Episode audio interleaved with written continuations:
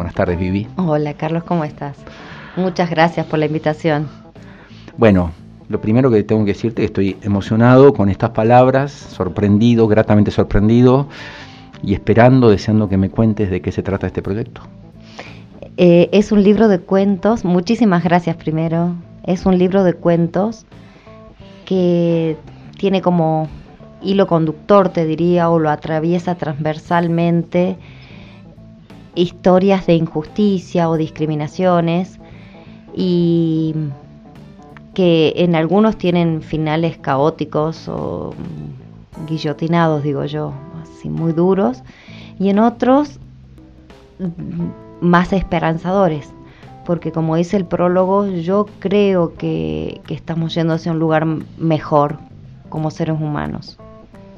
Me parece que entiendo que lo que estás buscando con, tus cuentos, con tus historias, eh, es de alguna manera visibilizar eh, el sufrimiento, el dolor y esa instancia hacia un estadio mejor. ¿Eso es lo que se pretende en este libro? Eso es lo que se pretende.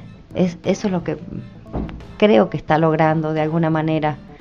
Eh, ¿Qué, porque, te, ¿qué, te inspiró a hacerlo? Digamos, ¿qué, ¿Por qué dijiste tengo que escribir un libro y, y por qué tengo que mostrar todas estas injusticias? Yo, eh, los que me conocen desde toda mi vida, digamos, saben que, el tema de la injusticia fue algo que a mí me, caló mucho y aún de niña, ¿no? Y, el tema fue una pregunta, ¿qué, se hace con esto? ¿Y qué se hace con historias personales también? ¿Hacia dónde vamos después de, vivir cosas duras?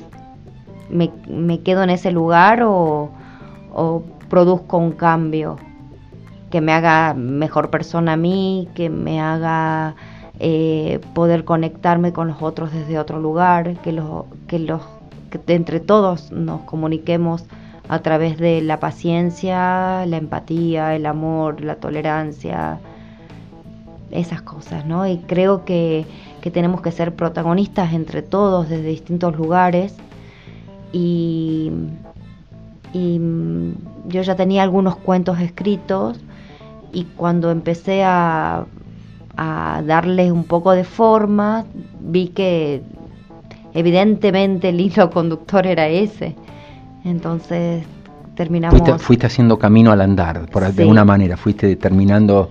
Bueno, nos pasa cuando hacemos, cuando desarrollamos proyectos, ¿no? Que por ahí tenemos una idea en la previa y después termina siendo otra cosa. Nosotros empezamos Radio Festa con mi hija hace un año y medio con un concepto y después el tiempo es como que va acomodando y te va mostrando la luz al final del camino, ¿no? Y, donde te sentís realmente cómoda, que parece ser lo que has logrado con Ya no somos sombras. Sí, eh, eh, eso puede haber La idea era escribir un libro de cuentos y con mi correctora, que es la profe Gaby Varilla, cuando empezamos a a seleccionarlos. Ya no somos sombras el nombre de uno de los cuentos que trata sobre violencia de género.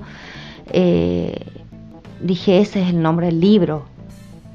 Eh, entonces, cuando empezamos a, recolectarlos o a darle mm, como formando un equipo, te diría, la, la, gran mayoría tiene ese perfil, ¿no? e incluso de búsquedas personales no siempre relacionado con otros, con otros. Con otras historias. Con otras historias. Sino con cosas tuyas también. Exactamente. Son las 3 menos 13 minutos en toda la República Argentina. Si recién te enganchás con Radio Festa, te cuento que estamos dialogando con Viviana Dib Ashur. Ella es escritora y nos ha traído de regalo una maravillosa obra que se llama Ya no somos sombras. La pregunta es, Vivi, eh, que este libro fue presentado no solamente como libro, sino como un espectáculo multicultural, ¿no? de varias aristas. Contanos qué fue eso, por favor.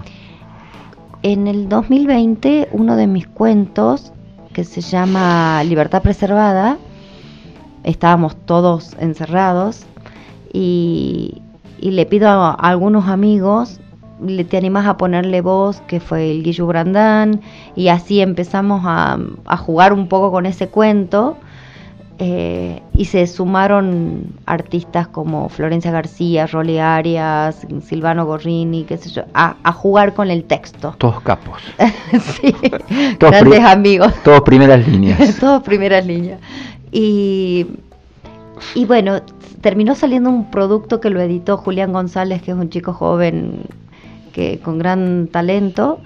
Y, y dije, esta es la forma de contar los cuentos cuando sale editado el libro, yo ya tenía la idea, vuelvo a Salta y tengo la idea de, presentarlo al libro de esta forma. Entonces, incluso la palabra presentación no me, no me agradaba del todo, te diría quería una intervención. Claro, que vos querías salirte de la estructura clásica de decir, vamos a estar sentados junto al, lado del editor, del corrector, frente a un público, un auditorio, haciendo una presentación oficial y formarle un libro. A cambio de eso hiciste otra cosa. Sí, eh, pero no por, no por eh, menospreciar el otro estilo, por supuesto. sino más bien por lo que a mí me movilizaba.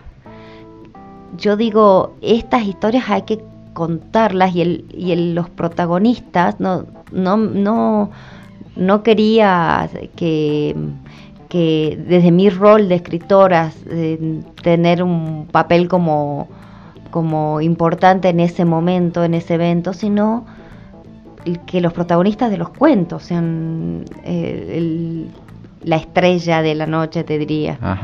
Eh, y su mensaje obviamente. Sumaste actores, sumaste músicos, sumaste fotógrafos, eh, pintores, puesta en escena, todo en la usina cultural para presentar el libro. Sí. 30, 40, 50 personas alrededor de tu obra. Sí.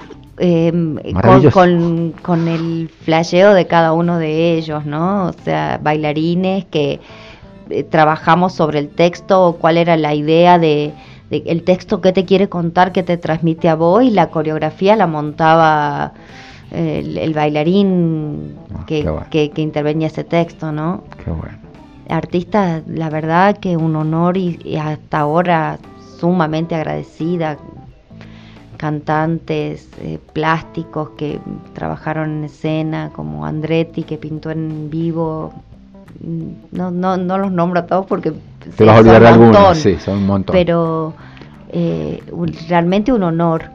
Y la idea de, de, transmitir esto creo que se logró porque la, a, la gente que, que, pudo ir al evento se veía una emoción o, o incluso un replanteo de ciertas cosas o de ciertos pensamientos que podemos tener sobre, porque el, libro no solamente habla de injusticia, sino también de discriminaciones, que por ahí son más domésticas, ¿no? No cosas tan trágicas.